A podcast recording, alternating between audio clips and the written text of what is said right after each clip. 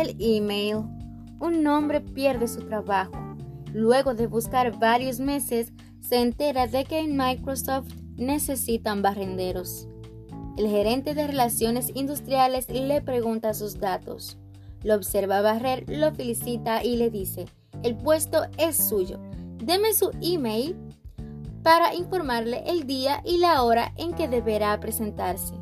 El hombre, desconsolado, contesta que no tiene email y el gerente de relaciones industriales le dice que lo lamenta mucho, pero que si no tiene email, virtualmente no existe y que, como no existe, no le puede dar el trabajo. El hombre sale desesperado, no sabe qué hacer y solo tiene 250 pesos en el bolsillo. Entonces decide ir al mercado de abastecimiento de frutas y verduras y compra un cajón de tomates de 10 kilogramos. Se va de casa en casa vendiendo el kilo de tomates así a 50 pesos. En menos de dos horas ha duplicado su dinero. Repite la operación otra vez, tres veces, cena en un pequeño restaurante y vuelve a casa con 150. Se da cuenta de que de esta forma puede sobrevivir y cada día sale más temprano y vuelve más tarde. Así duplica, triplica y hasta cuatriplica el dinero en un solo día. Con un poco de suerte logra comprar una camioneta, que en un año después cambia por un camión.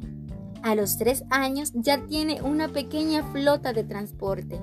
Luego de cinco años, el buen hombre es dueño de una de las principales distribuidoras de alimentos del país. Entonces recibe a un agente de seguros y al terminar la conversación, este le pide al empresario que le dé su dirección electrónica para enviarle la póliza. El hombre contesta que no tiene email y el agente le dice, si usted no tiene email y llegó a construir ese imperio, no quiero imaginarme lo que sería si lo tuviera. Y el buen hombre replica, sería barrendero de Microsoft. Moraleja 1. Internet no te soluciona la vida. Moraleja 2.